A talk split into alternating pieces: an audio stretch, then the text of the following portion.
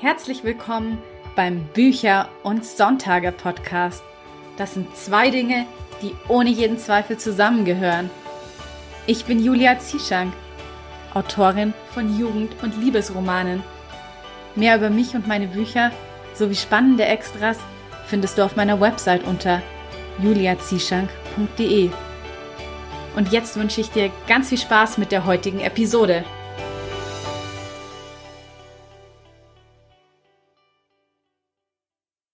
Hallo und schön, dass du wieder eingeschaltet hast. Heute zu einer ganz besonderen Folge, denn heute ist ja Valentinstag und was könnte da besser passen, als das Thema Liebesromane zu erörtern, insbesondere die Frage, was macht einen gelungenen Liebesroman aus? Wobei ich da jetzt schon zugeben muss, dass das natürlich eine sehr subjektive Frage beziehungsweise auch Antwort auf diese Frage ist, denn für jeden macht ja was anderes einen gelungenen Roman aus. Dennoch würde ich sagen, gibt es auch ein paar objektive Kriterien und über die spreche ich heute mit Katinka Engel. Katinka ist Spiegel-Bestseller-Autorin und sie hat schon zwei New Adult Reihen geschrieben und veröffentlicht und ist deshalb natürlich Expertin auf diesem Gebiet und wir haben mit ihr ein paar sehr interessante Punkte diskutiert. Unter anderem ging es um Klischees. Wie viel sollte man an Klischees einbauen? Was ist zu viel? Wie findet man die richtige Balance? Und was ist mit dem Frauenbild, das in Liebesromanen vermittelt wird? Wie sieht es da aus mit einem verantwortungsvollen Umgang, gerade auch im Hinblick darauf, dass bei New Adult Roman ja auch sehr oft die Zielgruppe junge Mädchen ab 16 Jahren sind, die sich da ein wenig Orientierung suchen bei den ersten Erfahrungen mit Sexualität und Liebe. Also du siehst schon, die heutige Episode, die ist vollgepackt mit interessanten und spannenden Themen, denn ein Liebesroman ist weit mehr, als es vielleicht auf den ersten Blick den Anschein hatte. Ein Liebesroman ist nicht nur romantisch, sondern so unendlich viel mehr und so unendlich viel tiefer. Und ich würde sagen, wir legen direkt mal los. Und ich wünsche dir ganz viel Spaß mit dem heutigen Interview mit Katinka. Hallo Katinka, ich freue mich sehr, dass du bei der heutigen Valentinstagsepisode mit dabei bist, bei der es natürlich um Liebesromane geht. Yay, ich freue mich auch sehr, hier zu sein. Vielen Dank für die Einladung. Ja, sehr gerne. Und ich meine, du hast ja auch schon einige Liebesromane geschrieben. Deshalb ist jetzt mal davon auszugehen, dass dein Herz auf jeden Fall für Liebesromane schlägt. Was macht denn deiner Meinung nach einen gelungenen Liebesroman aus? Was darf auf keinen Fall fehlen? Gleich in die Vollen mit der ersten Frage. ähm, also ich meine, neben natürlich so den Basics wie gutes Schreibhandwerk und ein gelungener Plot und lebendige Figuren und interessante Konflikte und so. Das braucht ja, braucht ja jedes gute Buch. das gilt natürlich für den Liebesroman auch. Aber ich glaube, dass es super wichtig ist, dass man einen Liebesroman genauso ernst nimmt wie jede andere Geschichte auch, die man schreiben könnte. Denn es ist ja so, dass die Zielgruppe von Liebesromanen hauptsächlich aus Frauen besteht und deswegen oft und auch schnell äh, auf das Genre so ein bisschen herabgesehen wird. Und das setzt sich dann natürlich irgendwann in den Köpfen der Leser und auch in den Köpfen der Autorinnen und auch Autoren, es gibt ja auch Autoren, die Liebesromane schreiben, setzt sich das fest und man kann sich dessen zwar bewusst sein, aber es ist trotzdem halt nicht so leicht, aus diesen Gedanken auszubrechen. Äh, ich habe viele Kolleginnen, die auch tatsächlich so ein bisschen rumdrucksen, wenn sie gefragt werden, was sie schreiben. Ich nehme mich da auch gar nicht aus. Also am Anfang meiner Karriere als Liebes, äh, Liebesromanautorin äh, war mir das auch manchmal ein bisschen unangenehm, weil ich dachte, die Leute blicken dann auf das, was ich herab.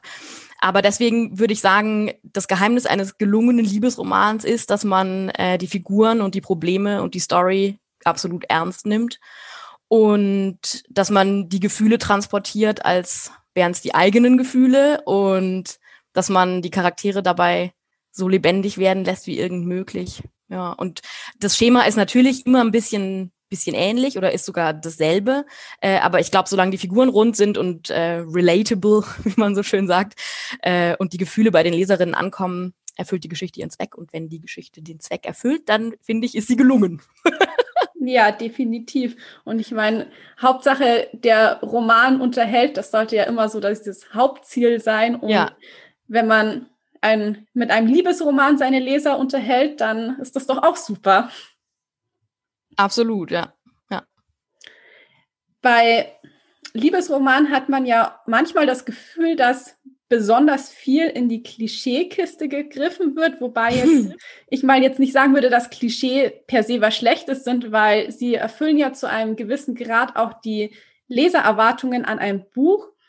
Deshalb mal die Frage an dich, wie tief greifst du denn in die Klischeekiste?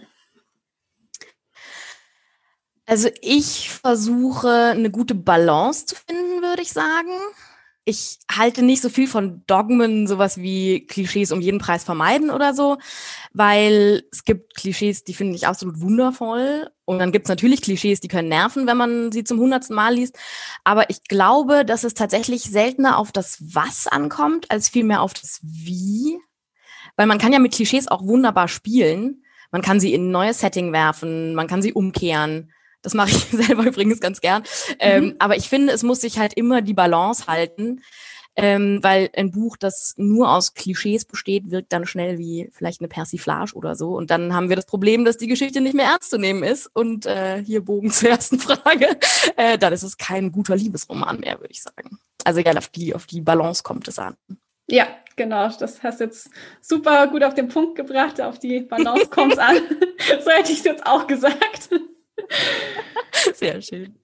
Also zumindest bei mir ist es so, wenn ich viel New Adult lese, dass ich dann manchmal den Eindruck habe, dass so eine traumatische Vergangenheit der Hauptcharaktere schon fast Pflicht ist. Wie ist das denn? Ja, das ist eins dieser Klischees, ne? Ja, genau. ähm, also ich, ich weiß genau, was du meinst. Und das da hat auch dieses Subgenre, was ja noch relativ ähm, neu ist, auch mit Sicherheit so ein bisschen seinen Ursprung drin. Also die ersten, die ersten New Adult Romane in den USA und dann auch die, die halt ähm, in Deutschland das so ein bisschen nachgeahmt haben, was gar nicht schlecht ist, weil so entsteht überhaupt erst ein Genre, also durch Nachahmung.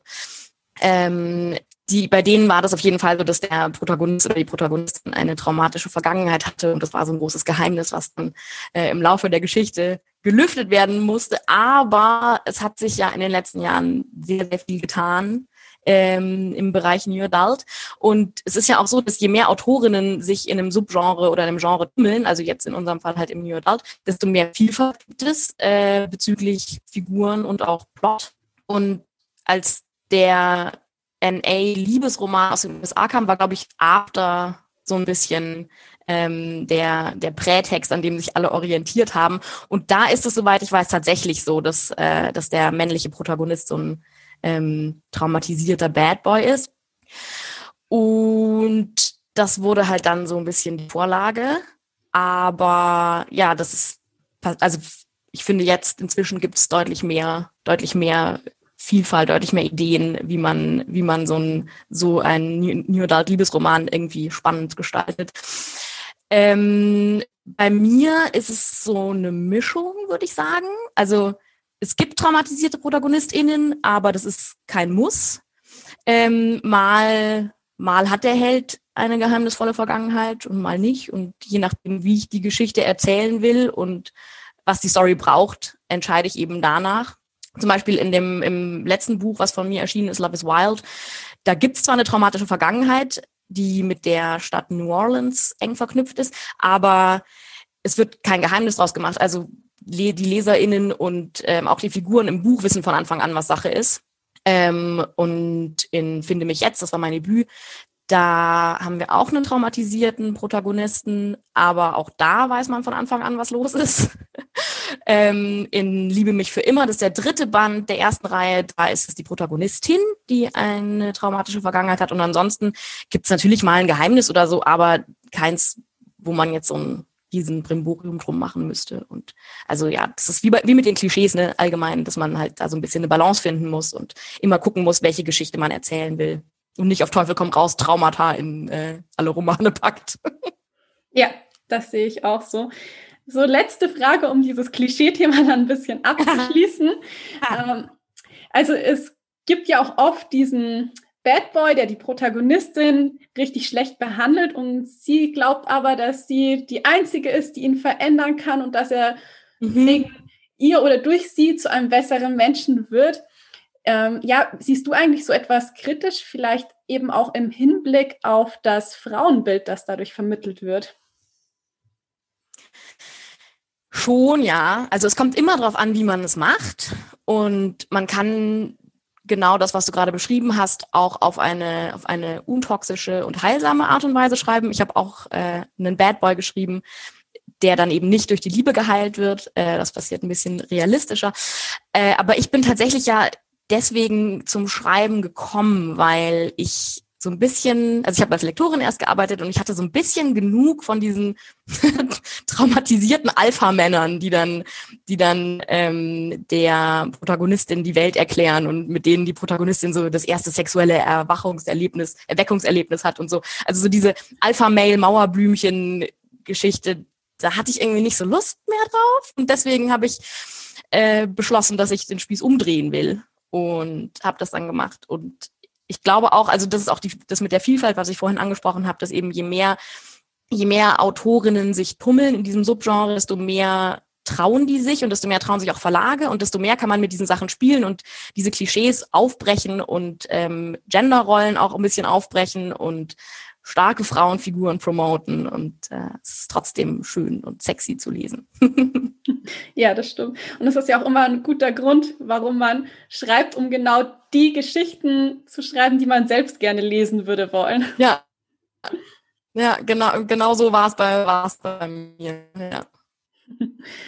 ähm, ja, jetzt würde ich gerne mal noch so ein bisschen auf die Authentizität der Charaktere in Liebesromanen eingehen. Wie gehst du denn bei der Charakterentwicklung vor? Also machst du das irgendwie psychologisch, dass du dir im Vorfeld genau die Schwächen und Stärken deiner Charaktere überlegst und was es eben ist, wonach sie sich sehnen?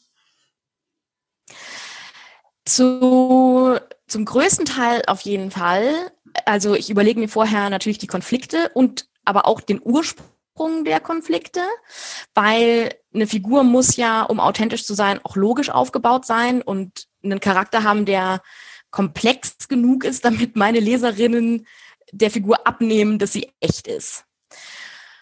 Was ich also nicht mache, ist die Figuren einfach mit Charaktermerkmalen und Interessen versehen, weil dann kriege ich Typen und keine, keine Charaktere.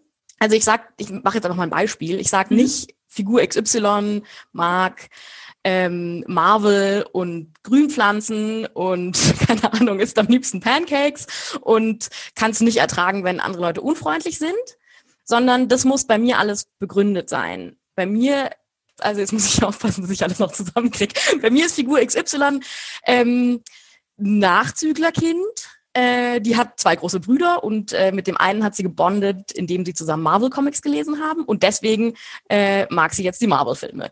Und weil sie die Jüngste ist, wurde ihr in der Familie immer alles abgenommen und deswegen kümmert sie sich jetzt so gerne um Pflanzen.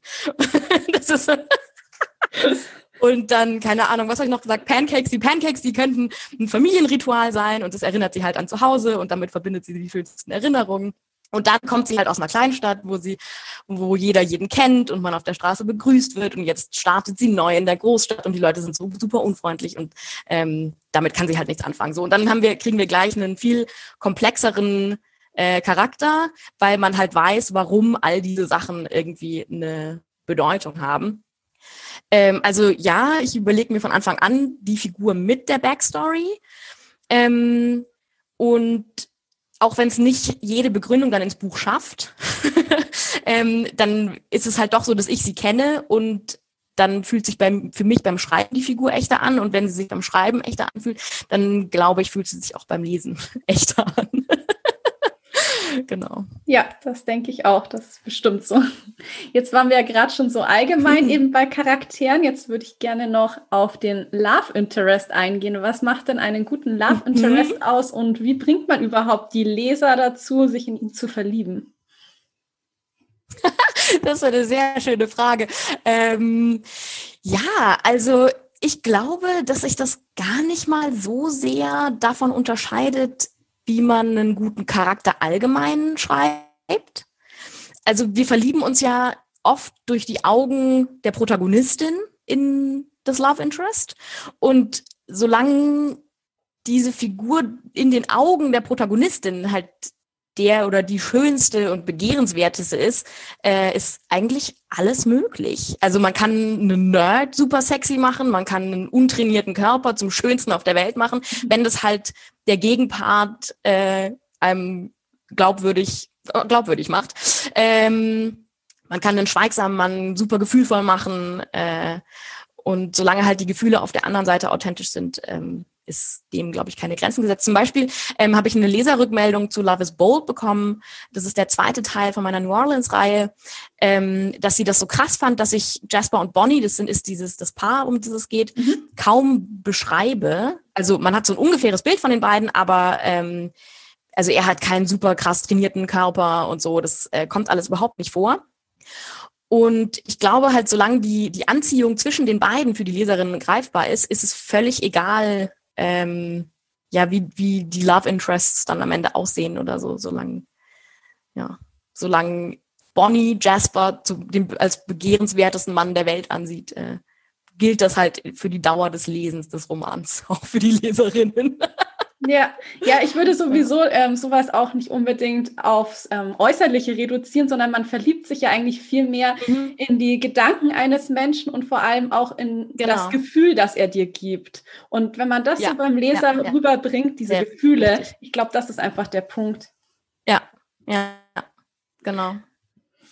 Ja, in der Regel laufen Liebesromane auch am Ende ja darauf hinaus, dass die beiden Protagonisten zusammenkommen, nachdem sie einige Hürden überwinden mussten. Wie sorgt man denn hm. dafür, dass die Spannung aufrecht erhalten bleibt, bis die beiden sich letztendlich kriegen? Weil ich sag mal, man weiß ja bei Liebesromanen eigentlich dadurch schon so ein bisschen das Ende. Ja, das stimmt. Aber man weiß ja zum Beispiel beim Thriller auch oder beim Krimi auch, dass am Ende der Täter gefasst wird. Sehr wahrscheinlich. Also es ist, ähm, eine andere Spannung als bei Thrillern, wenn, wenn man jetzt mal so Hybridformen wie Romantic Thrill ausklammert. Aber ich finde, man braucht, um Spannung zu erzeugen, gar nicht unbedingt ein super Pacing oder krasse Action-Szenen. Die Spannung im Liebesroman ist halt vielleicht keine, die einen jetzt direkt atemlos macht, aber trotzdem eine, die vielleicht Herzklopfen erzeugt, weil man ja mit den Figuren mitleiden soll. Und als empathischer Mensch finde ich, ist das eigentlich genauso spannend zu lesen wie jetzt Verfolgungsjagden oder so. Ähm, natürlich kommt es darauf an, dass nicht jeder Schritt vorhersehbar ist. Also, dass man als Leserin trotzdem noch überrascht wird. Aber ich glaube, solange die Figuren mich mitreißen und äh, ich mit denen mitfühlen kann, reicht mir das schon. genau. Und ich finde auch immer, was bei Liebesromanen so interessant ist, bei anderen Genres, da hat man das ja oft, dass du einen als Gegner jemand anderen hast, so einen übermächtigen mhm. Feind. Und bei Liebesroman ist ja oft der Gegner auch der Love Interest. Und ich glaube, ja. das ist auch so dieser interessante Twist. Oh ja, oh ja. Haters to Lovers. Mhm. Genau, ja. ja, ja. Äh, da, da habe ich eine, eine Geschichte im, äh, in der Schublade, auf die uh. ich große, große Lust habe. Das kann ich mir vorstellen. Das macht bestimmt richtig Spaß beim Schreiben. Ja. Ich habe bislang habe ich tatsächlich noch gar keine Haters to Lovers Geschichte geschrieben. Also es wird langsam mal Zeit. Oh ja, definitiv. Spielen denn eigentlich erotische Szenen in deinem Roman eine wichtige Rolle oder ist bei dir die Liebesgeschichte etwas subtiler aufgebaut, sprich der Schwerpunkt liegt eher auf Romantik statt Erotik? Mm, ich glaube, das ist ja das, was, was New Adult von der Erotik auch deutlich abgrenzt. Allgemein, dass beim New Adult der Schwerpunkt auf jeden Fall auf der Erotik liegt und auch auf der Figurenentwicklung, weil es ja auch ein super spannendes Alter ist. Also die ProtagonistInnen sind ja zwischen, sag ich mal, 18 und 25 so im, im Großen und Ganzen. Und da tut sich einfach wahnsinnig viel. Deswegen ist die Figurenentwicklung super wichtig. Aber zum New Adult gehören auch tatsächlich explizite Szenen inzwischen dazu. Also das erwarten auch die Leserinnen. Und bei mir sind es so zwei bis drei pro Roman. Aber mir ist wichtig, dass die erotischen Szenen immer einen Zweck haben. Also sie müssen handlungsrelevant sein. Zum Beispiel halt um die Beziehung auf eine höhere Stufe zu heben oder um das Ende eines Streits zu markieren oder so, solche Sachen. Und mir ist es auch wichtig, dass die ähm, erotischen Szenen realistisch sind. Also die sollen natürlich super hot und umwerfend sein, aber meine Protagonistinnen erleben zum Beispiel nicht immer einen Orgasmus. Manchmal haben sie unrasierte Beine, manchmal ist der Kerl super unsicher und weiß nicht so richtig, was er tut. Ähm, aber trotzdem ist es halt immer schön für beide, weil mir ist es wichtig, dass Sexualität als was Normales dargestellt wird was halt dazugehört und äh, was im besten Fall halt Spaß macht natürlich. Ähm, vor allen Dingen, und das finde ich super wichtig beim Jodalt und deswegen finde ich auch das Genre so toll oder das Subgenre so toll, ähm, will ich das als was darstellen, was immer auf Augenhöhe stattfindet und was immer einvernehmlich sein, äh, sein muss, weil das Ganze dann auch was Empowerndes hat. Sowohl für die Protagonistinnen als auch vielleicht hoffentlich für meine Leserinnen. Ähm, also das soll halt nicht sein, wofür man sich schämt. Und gerade für jüngere Leserinnen finde ich das auch super wichtig, so vielleicht sexuelle Vorbilder zu haben. Ähm, manchmal wurden ja auch New Adult Romane schon so als Wix-Vorlagen für, für junge Mädchen oder junge Leserinnen äh, bezeichnet. Und ich habe mich da erst drüber aufgeregt, aber inzwischen finde ich, eigentlich sollte das ein Kompliment sein, weil vorher gab es halt Wix-Vorlagen nur für Männer und warum sollte ein gesunder Umgang mit Selbstbefriedigung den Männern vorbehalten sein? Hallo, das finde ich, finde ich ein Unding. Ähm, weil wir dadurch doch am besten lernen, was uns gefällt. Und wenn Bücher dazu inspirieren, dann finde ich, ist das was Großartiges und was Selbstermächtigendes und auch tatsächlich was Emanzipatorisches. So. Ja. Ja, ich finde, das sind wir jetzt auch so, so, ein bisschen bei der Einfrage mit dem Frauenbild, was man eben vermittelt. Also, dass man sich mhm, da ja, ja, in gewisser ja, genau. Weise vielleicht einer seiner Verantwortung bewusst sein muss, mhm. mit dem, was man schreibt oder wie man es schreibt, dass man damit eben auch mh, hm, vielleicht eben für junge Leserinnen eine Vorbildfunktion hat. Ja, sehe ich absolut so. Und ich finde auch, dass es für Verlage ähm, genauso gilt übrigens. Also ich finde auch, dass Verlage darauf achten sollten, dass halt Bücher, die dezidiert für eine jüngere Zielgruppe geschrieben sind, also die, die, ich habe Leserinnen, die sind erst 14, ähm, vielleicht sogar noch jünger, das weiß ich jetzt nicht auswendig, bei 14 weiß ich es auf jeden Fall. Ähm, und New Adult Romane werden, glaube ich, so ab 16 empfohlen. Ähm, aber ich finde, dass, äh, dass halt Verlage, wenn sie Romane ab 16 empfehlen wenn sie die in die Schublade New Adult stecken, auch eine Verantwortung haben ähm, für die Inhalte, die da drin stehen. Ja, das sehe ich definitiv genauso. Mhm. Ich würde jetzt gerne noch so ein bisschen auf das Thema eingehen, wie man denn eigentlich die richtige Balance findet zwischen Romantik und Kitsch. Also ich habe ja schon wieder mhm. das Wort Balance, weil es kann ja auch mhm. sein, dass man, wenn man zu tief, sage ich mal, in diese Klischeekiste auch greift, so ein bisschen in dieses ähm, Schmalzige abdriftet. Also wie, hast du da ja. vielleicht noch einen Tipp, wie man da so ein schönes Gleichgewicht findet? Puh, äh, also ich glaube, dass es automatisch passiert zu einem gewissen Grad, wenn man authentische Figuren schafft. Äh, also je weniger Stereotyp eine Figur ist und desto unerwarteter werden ja auch dann die Handlungen oder die Äußerungen und das bricht dann ähm, den Kitsch so ein bisschen auf. Also in meinen Büchern sagen die Figuren in romantischen Szenen zum Beispiel oft was Witziges, um die Stimmung so ein bisschen aufzulockern. Ähm, ich merke das beim Schreiben selbst, dass es vielleicht ein bisschen too much wird an der einen oder anderen Stelle und mein Kopf macht dann automatisch einen Witz meine Toleranzschwelle, also meine eigene Toleranzschwelle bei Kitsch ist relativ niedrig, auch im echten Leben. Äh, ich bin echt keine so arg romantische Person. Würde man vielleicht gar nicht denken, wenn man meine Bücher liest. Aber vielleicht kompensiere ich das auch durch, äh, durch das Schreiben. Who knows? Äh, aber ja, mir kann es schnell zu kitschig sein, auch in meinen eigenen Büchern. Und ich glaube aber, dass es beim Kitsch tatsächlich extrem auf den individuellen Geschmack der Autorin oder der Leserin ankommt also ja, Balance, aber da ist halt auch der, die Grenze nach oben und unten so ein bisschen, so ein bisschen offen, weil es extrem abhängig vom Geschmack ist. Und was für mich zum Beispiel viel zu kitschig ist, finden halt andere gerade richtig. Ja, ja, das ist klar. Das ist ja auch immer irgendwie subjektiv, definitiv, Genau, was man jetzt ja. eben schon als kitschig empfindet oder vielleicht gerade auch richtig schön Ja. romantisch. Ja, ja. Mm, Weil du gerade schon gesagt hast, du versuchst das dann oft durch ähm, Humor aufzubrechen. Heißt es dann, dass deine Bücher sehr viele humorvolle Dialoge enthalten? glaube schon. Also das sind keine nur lustigen Bücher, das überhaupt nicht. Also sie sind schon, es sind schon wirklich klassische New Adult Romane, aber ich habe schon immer mal wieder so einen so quirky Charakter drin. Also gerade in meiner in meiner äh, New Orleans Reihe gibt es so einen alten Mann Hugo, der der so für jede ähm, Situation den passenden Spruch irgendwie hat. Doch ich glaube, mir ist es schon wichtig, dass man auch, dass auch, dass auch so die dramatischen Szenen und die und die ja witzigeren, leichteren Szenen sich ein bisschen die Waage halten. Ich finde, das ist irgendwie dann auch ein, ein vollständigeres Leseerlebnis, wenn ich so die gesamte Bandbreite der Emotionen abdecke. Ich mag es vor allen Dingen auch, wenn Dialoge einfach schlagfertig sind. Wahrscheinlich, weil ich im echten Leben nicht ganz so schlagfertig bin und das lebe ich dann nämlich immer bei meinen Charakteren Ja, ja. aus. Genau, wenn man sich immer denkt, oh, hätte ich mal das oder das gesagt. Und im Buch hat man dann Zeit, sich darüber Gedanken zu machen und kann sie so richtig schön, so richtig schöne Retourkutschen äh, äußern lassen, ja. Genau. Feel you. Hast du noch irgendeinen Tipp oder etwas, was du jetzt vielleicht angehenden Autoren, die sich an ihrem ersten Liebesroman versuchen möchten, mit auf den Weg geben magst?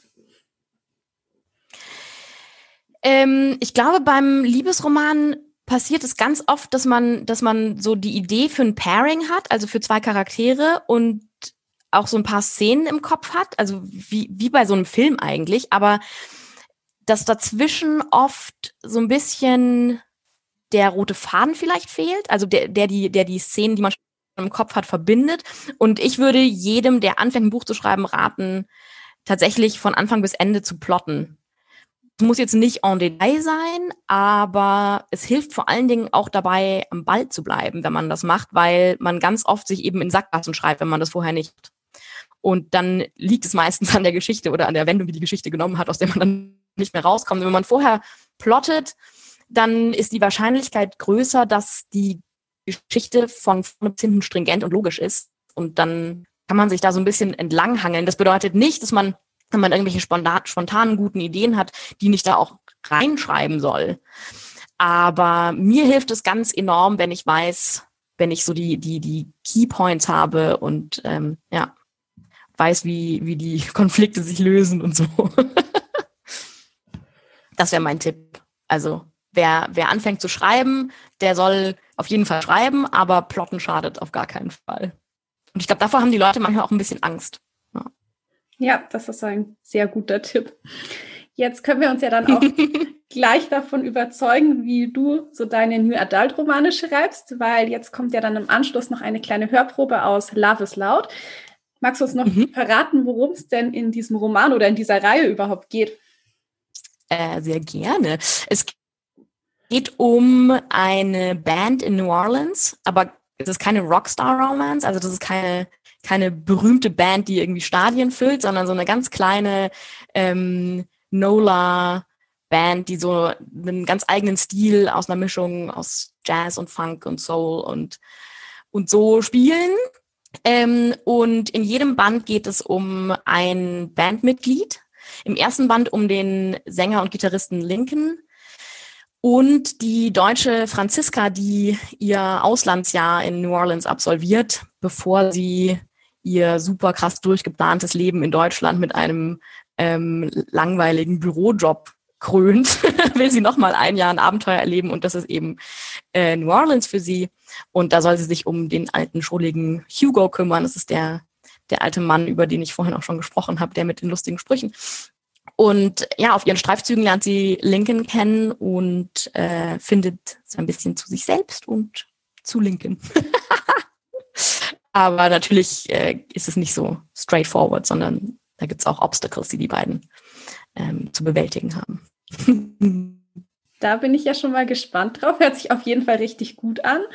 Und wenn man jetzt gerne bei dir auf dem Laufenden bleiben möchte, wo findet man dich denn überall im Internet und auf Social Media? Ähm, ich habe eine Website, katinka-engel.de. Ähm, ich bin sehr aktiv auf Instagram tatsächlich, liebe den Austausch mit meinen Leserinnen da sehr. Ähm, auch unter Katinka Engel, Katinka.engel, genau. Und Katinka mit TH. und auf Facebook bin ich auch, auch als Katinka Engel. Also da könnt ihr mir überall folgen. Und äh, ich halte euch auf dem Laufenden, was meine Bücher und mein Leben und äh, das Leben meiner Katzen vor allen Dingen auch gerade. Ich habe äh, zwei Babykatzen adoptiert, die jetzt schon gar nicht mehr solche Babys sind, aber sie sind immer noch sehr Instagrammable, sag ich mal. Oh ja, das kann ich auf jeden Fall bestätigen. Also die beiden sind mega süß. Ja. Ja, ist echt krass. Sehr schön. Ich packe dann die Links wie immer in die Show Notes und zum Abschluss jetzt noch die Frage, die ich all meinen Gästen stelle. Und zwar, Katinka, wie sieht denn für dich ein perfekter Sonntag aus? Ein perfekter, Sonntag, oh, da arbeite ich nicht. Also ich liebe meine Arbeit sehr, aber ich genieße es sehr, Wochenende zu haben. Ich habe super lange parallel Vollzeit als Lektorin gearbeitet und geschrieben. Und das war so krass, dass ich äh, jetzt, wo ich nur noch schreibe, tatsächlich die Wochenenden, soweit es geht, frei mache. Und an einem perfekten Sonntag jetzt gerade schaue ich vermutlich Wintersport im Fernsehen. Ah ja, Weil ich es so gemütlich finde, wenn in der Kälte. Ja, ich, ich, ich mache nicht selber Wintersport, aber ich finde es unendlich gemütlich, im Warmen auf der Couch zu liegen, während andere Leute in der Kälte sich körperlich ertüchtigen. Ich weiß auch nicht, das hat so was krass Beruhigendes für mich. Vielleicht ist es auch die Schadenfreude oder so. Keine Ahnung. Aber ja, also ich, Winter, Wintersport ist schon im Winter auf jeden Fall was, was ich mir sehr gerne an so einem Sonntag äh, reinziehe. Und ähm, dann vielleicht einen schönen Spaziergang machen oder so und ein schönes Buch lesen, mit den Katzen spielen. So, ganz unaufgeregt. Und ja sehr Corona-konform auch. Genau. Ach, sind ja meistens so diese bisschen unaufregenderen Sachen, sage ich mal, in denen dann auch die Gemütlichkeit liegt. Genau, genau, ja. Vielen lieben Dank, Katinka, dass du heute hier warst und mit mir über das sehr, sehr vielseitige Thema Liebesromane gesprochen hast. Also es war sehr interessant. Ja, war mir ein großes Vergnügen. Nun folgt eine kleine Hörprobe aus Love is Loud. Ich höre nur dich von Katinka Engel. Beim zweiten Chorus haben wir unseren Sound wieder. Die ersten Takte waren ein bisschen steif, aber jetzt fliegen meine Finger über das Griffbrett der Gitarre und meine Stimme ist auch wieder voll da. Ich orientiere mich an Jaspers Begleitung und spiele nur einzelne Akkorde dazu. Bonnies Kontrabass gibt einen schnalzenden Rhythmus vor und Curtis Bewegungen am Schlagzeug sind eine faszinierende Mischung aus Dreschen und Streicheln. This is all that I want, singe ich und Bonnie stimmt mit ein. All that I need a little bit of melody, some groove and a beat. Es ist unser fetzigster Song, den wir uns meist bis zum Ende eines Abends aufheben. Nach dem zweiten Chorus spielt Sal eines seiner berühmten Trompetensoli und obwohl das hier nur eine Probe ist, reißt es uns alle mit. Jasper und ich begleiten ihn mit vereinzelten Akkorden und Curtis streicht sanft über seine Becken. Selbst Weston und Maya blicken auf. Maya klatscht, auf zwei und vier, wie ich es ihr beigebracht habe. Die Melodien, die Sal spielt, sind so pointiert, so durchdacht und, ich kann es nicht anders sagen, rund. Wüsste ich nicht, dass er in diesem Moment improvisiert, ich könnte schwören, es ist vorkomponiert. Wir sind alle leidenschaftliche Musiker. Berufsmusiker, die sich mit anderen Jobs über Wasser halten, wenn es sein muss. Sal ist jedoch mit Abstand der beste von uns. Eigentlich hätte er schon längst über die Frenchman Street hinausschaffen und mit berühmten Bands oder Orchestern durch die Welt touren müssen. Aber Sal ist immer noch hier. Und obwohl wir keine Ahnung haben, warum er mit uns spielt, sind wir doch froh, dass er Teil der Band ist. Wir sind im absoluten Flow. Jeder von uns spielt sich in eine Art Trance, die in der musikalischen Kommunikation ihren Ausdruck findet. Wir sind laut, wir sind glücklich, wir sind richtig gut.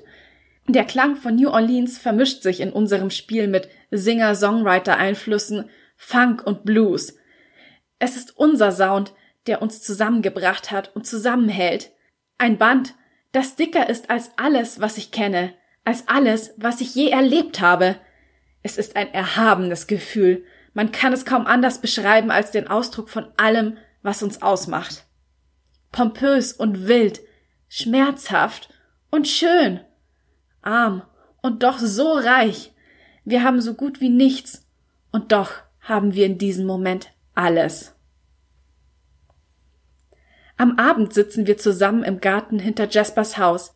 Als Blythe sich noch um die Pflanzen kümmerte, war dieser Ort eine richtige Oase. Blüten überall. Jetzt ist er ziemlich überwuchert. Selbst der alte Wohnwagen in der hinteren Ecke, der schon seit Blythe und Jaspers Einzug hier steht und von dem niemand so recht weiß, wohin damit, ist bereits zur Hälfte von irgendwelchen Ranken verdeckt.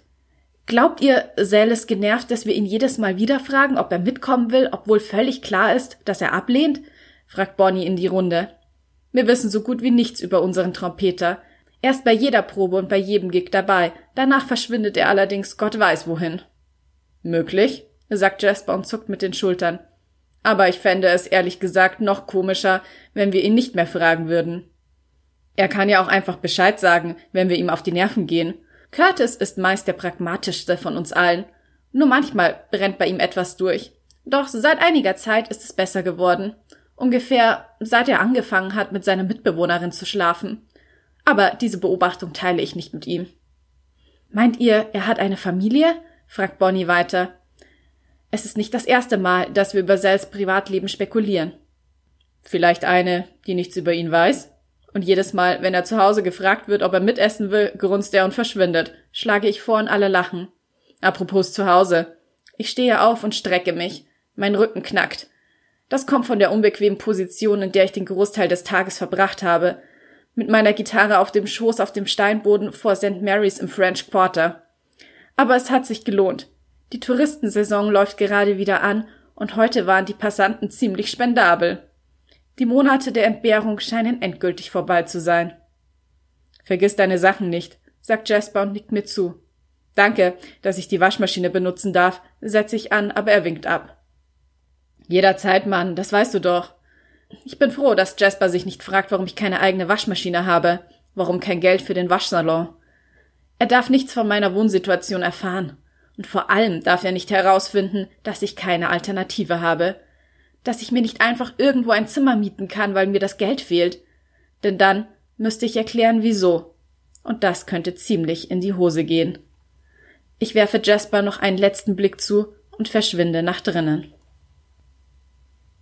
Wie es weitergeht, erfährst du in Love is laut, ich höre nur dich von Katinka Engel.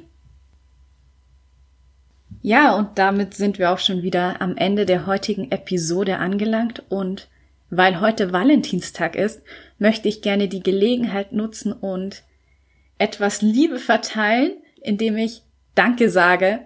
Danke, dass du meinen Worten lauscht, Bücher und Sonntage regelmäßig anhörst und auch zur heutigen Folge wieder eingeschalten hast. Das bedeutet mir wirklich unendlich viel und es macht mir auch so viel Freude, wenn ich von dir höre und wenn du mir schreibst, dass dir der Podcast weitergeholfen hat.